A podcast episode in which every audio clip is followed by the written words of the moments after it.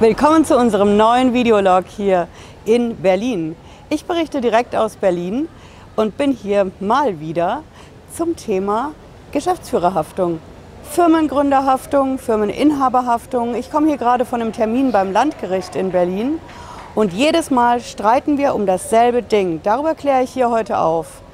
Dieses Ding ist, was darf und soll der Geschäftsführer und der Firmeninhaber in der Krise der Firma machen?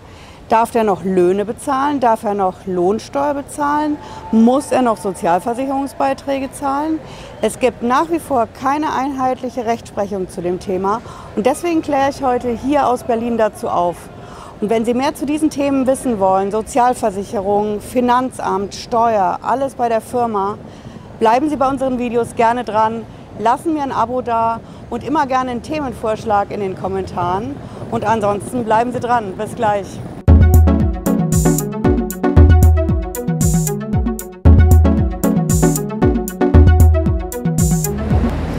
Hallo, ich bin Patricia Lederer. Ich bin Rechtsanwältin in der Frankfurter Steuerrechtskanzlei Lederer Law. Und ich bin mal wieder hier in Berlin. Normalerweise sind unsere Videologs aus Frankfurt, aus der Hauptstadt des Geldes und der Banken. Und genau darum geht es ja in unseren Videos, um das Geld in Sachen Steuer- und Finanzamt. Aber ich bin natürlich quer in der Republik unterwegs, da wo es brennt. Und aktuell heute in Berlin war ich beim Landgericht und habe mal wieder eine Sache verhandelt, bei der das Finanzamt wieder versucht, die GmbH und ihre Krise auszublenden und direkt an die Geschäftsführer zu gehen, von der Haftung her. Ich erzähle mal genau, was da los ist, denn ähm, diese Fälle sind äh, ziemlich schwierig zu handeln. Wir haben nach wie vor keine einheitliche Rechtsprechung dazu in Deutschland. Und Firmenkrisen sollen ja hin und wieder vorkommen, auch wenn das Finanzamt da manchmal anderer Meinung ist. Ähm, Finanzamt meint ja, wenn der Firmeninhaber erkennt, dass es gut läuft, dann muss er es immer so machen. Sonst ist er kein Unternehmer. Das ist eine witzige Ansichtssache. Ähm, ich habe dazu ein Video gemacht, schauen Sie da gerne mal rein. Aber noch ist es ja so im Rahmen der grundrechtlichen Berufsfreiheit, der Unternehmer entscheidet, was in der Firma läuft. Zusammen mit den Mitarbeitern, mit seinen Geschäftsführern Müssen wir Päuschen machen, ein bisschen laut jetzt. Jetzt geht's wieder, okay. Auf jeden Fall, was haben wir da für einen Fall verhandelt? Das ist ein Unternehmer, der hat gemerkt, die Firma geht in die Krise. Die Aufträge bleiben aus, es ist nicht mehr so viel wie im Jahr davor. Die Planung fürs nächste Jahr ist auch nicht so prall. Die Fixkosten laufen natürlich weiter. Also muss der planen. Der muss gucken, wie kann ich die Fixkosten decken, kann ich die Gehälter noch bezahlen, die Löhne, kann ich meine Miete noch bezahlen und meine ganzen laufenden Verbindlichkeiten. Dann plant er und dann versucht er natürlich auch das Ruder rumzureißen, um an neue Aufträge zu kommen, um zum Beispiel von der Fixkostenlast runterzukommen. Vielleicht zieht er auch die ein oder andere Kündigung oder Aufhebung von einem Arbeitsvertrag in Erwägung. Das sind auf jeden Fall keine guten Zeiten, durch die er da geht. Und er muss aber planen. Jeder Unternehmer, der eine Krise kommen sieht, plant und versucht zu vermeiden, dass diese Krise im Aus der Firma endet. Und ähm, es passiert natürlich dann jedes Mal dasselbe. Finanzamt kommt, macht noch schnell mal eben eine Betriebsprüfung, um zu gucken, bevor die Firma pleite geht, was ist mit den letzten Jahren los und quetscht da schon noch mal ein paar Euro Steuern raus. Dann gibt es einen Steuerbescheid. Firma ist sowieso schon in der Krise, zahlt also nicht oder nicht alles. Und der Geschäftsführer kriegt vielleicht auch noch ein Strafverfahren ans Bein. Wie kann das passieren? Man denkt sich, okay, ich habe eine Firma, ich habe vielleicht auch die Rechtsform der GmbH gewählt, damit ich halt beschränkt hafte und nicht ich selber vor allen Dingen. Ähm, fürs Finanzamt zählt das nicht wirklich. Die sagen einfach, sie gehen den Umweg, sie ignorieren die GmbH, die ist ja sowieso schon fast hin und gehen direkt an den Geschäftsführer. Das nennt sich dann Haftung. Die Haftung ist schon in der Abgabenordnung geregelt. Da gibt es wirklich einen äh, Paragraphen dazu, den 69er. Ähm, die Haftung sieht dann so aus, der Geschäftsführer, der bekommt einen Haftungsbescheid. Haftungsbescheid ist so ein Ding, oben rechts wieder das Wappen, so wie immer. Dann die Überschrift, Haftungsbescheid. Dann ziemlich viel Gesetzessprech, Steuersprech, Rechtsbehelfsbelehrung, wenn man es anfechten will und so. Inhaltlich steht da eine ganz entscheidende Sache drin. Sie als Firmeninhaber, als Geschäftsführer haften für die Steuer. Sagt sich der Geschäftsführer, okay, das fechte ich an, das kann ja alles nicht sein. Und in dem Fall, den wir da hatten, da ging es konkret um die Lohnsteuer. Der Geschäftsführer hat gesehen, okay, wir schlittern in die Krise, ich kann alle Gehälter noch bezahlen, ich muss niemanden kündigen. Die Lohnsteuer ist ja immer erst zum Monatsfolgenden, zum 10. fällig. Die hat er nicht mehr komplett zahlen können. Er hat aber das Geld nicht privat verprasst oder so, sondern er hat es in die Steuerung und Rettung der Firma gesteckt.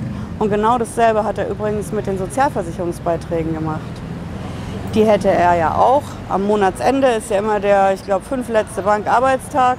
Da muss man die melden und abführen. Das hat er noch anfangs hingekriegt. Das war dann einfach auch nicht mehr drin. Und dafür hat ihn das Finanzamt angeklagt. Es gibt auch da einen passenden Paragraphen, das ist der 266a im Strafgesetzbuch, der sagt, egal wie stark die Krise ist in der Firma, Lohnsteuer und Sozialversicherung muss immer bezahlt werden, komme was wolle. Und hinten dran stehen Gehälter, Verbindlichkeiten, alles Mögliche an Fixkosten sonst. Aber die äh, deutsche Rentenversicherung, die Krankenversicherungen und das Finanzamt, die müssen immer bedient werden mit dem Geld. Und wir haben jetzt konkret darum äh, gekämpft bei Gericht, denn ähm, das andere Argument aus Sicht des Firmeninhabers ist ja auch nicht ganz von der Hand zu weisen.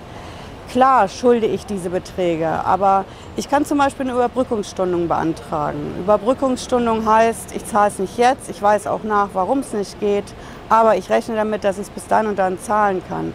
Ich kann eine Ratenzahlung beantragen. Da gibt es viele Möglichkeiten. Wenn ich einfach in der Lage bin, ich habe nur einen bestimmten Geldbetrag und den muss ich aufteilen. Ich will auf jeden Fall zwei Dinge verwirklichen. Ich will, dass die Mitarbeiter die Löhne kriegen und ich will vor allen Dingen die Firma retten. Und für umsonst kann ich eine Firma nicht retten. Ich muss neu investieren, ich muss akquirieren. Das kostet alles Geld.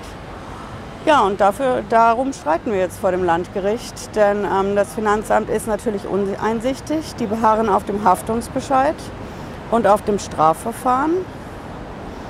Und wir sind natürlich auch uneinsichtig, denn wir stützen uns auf die Berufsfreiheit. Die Berufsfreiheit ist ja ein Ding, das haben wir im Grundgesetz geregelt, was wir seit ein paar Jahrzehnten haben in diesem schönen Land. Und das Grundgesetz mitsamt den Grundrechten da drin steht ja immer wieder unter Beschuss. Ich habe dazu ein Video an der Pauskirche gemacht. Schauen Sie gerne mal rein. Denn ähm, Finanzamt und Grundrechte sind oft zwei Paar Schuhe. Auf jeden Fall in dem aktuellen Fall, über den ich hier berichte, da geht es einfach darum, was können wir erreichen? Was ist am Ende das Ziel? Klar, die Steuer muss bezahlt werden, die Sozialversicherung muss bezahlt werden. Was wir erreichen wollen, ist eine Rechtsentwicklung.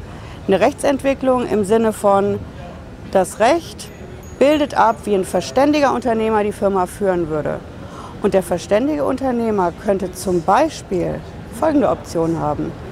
Der sagt, okay, ich zahle diese Lohnsteuer und ich zahle auch die Sozialversicherungsbeiträge. Das sind ja irgendwo auch Gehaltsbestandteile wirtschaftlich betrachtet.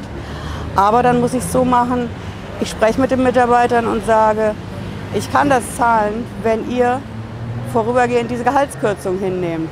Dafür führe ich eure Steuer ab, diese Lohnsteuer und auch eure Rentenversicherungsbeiträge, Krankenversicherung, Arbeitslosenversicherung, aber ich habe nur diesen einen Geldbetrag und entweder ich zahle das Gehalt voll und die anderen Sachen nicht oder ich kürze das Gehalt im Einvernehmen mit euch und wir können die anderen Sachen an Finanzamt und Sozialversicherung in voller Höhe bezahlen, sodass der Rentenanspruch erhalten bleibt, ihr und die Familie die Krankenversicherung habt. Es ist eine Form von Dialog, die man da suchen muss. Aber es wäre zum Beispiel eine Lösung, statt einfach mit der Keule zu sagen, Haftungsbescheid, GF, und äh, Strafverfahren auch GF. Damit mache ich den Unternehmer platt und die Firma in der Regel auch. Ja, ich werde natürlich weiter berichten, wie das hier abläuft mit dem Prozess, denn in einer Instanz ist das natürlich nicht getan. Und wenn Sie es interessiert, wie es weitergeht, bleiben Sie super gerne in unserem Kanal, lassen mir immer gerne ein Abo da und vor allen Dingen auch immer gerne einen Themenvorschlag. Zum Beispiel in den Kommentaren oder eine Mail. Ich sehe zu, dass ich zu den Themenvorschlägen Videologs mir einfallen lasse und jeden neuen Freitag hier eins bringe. Bis dahin, ciao.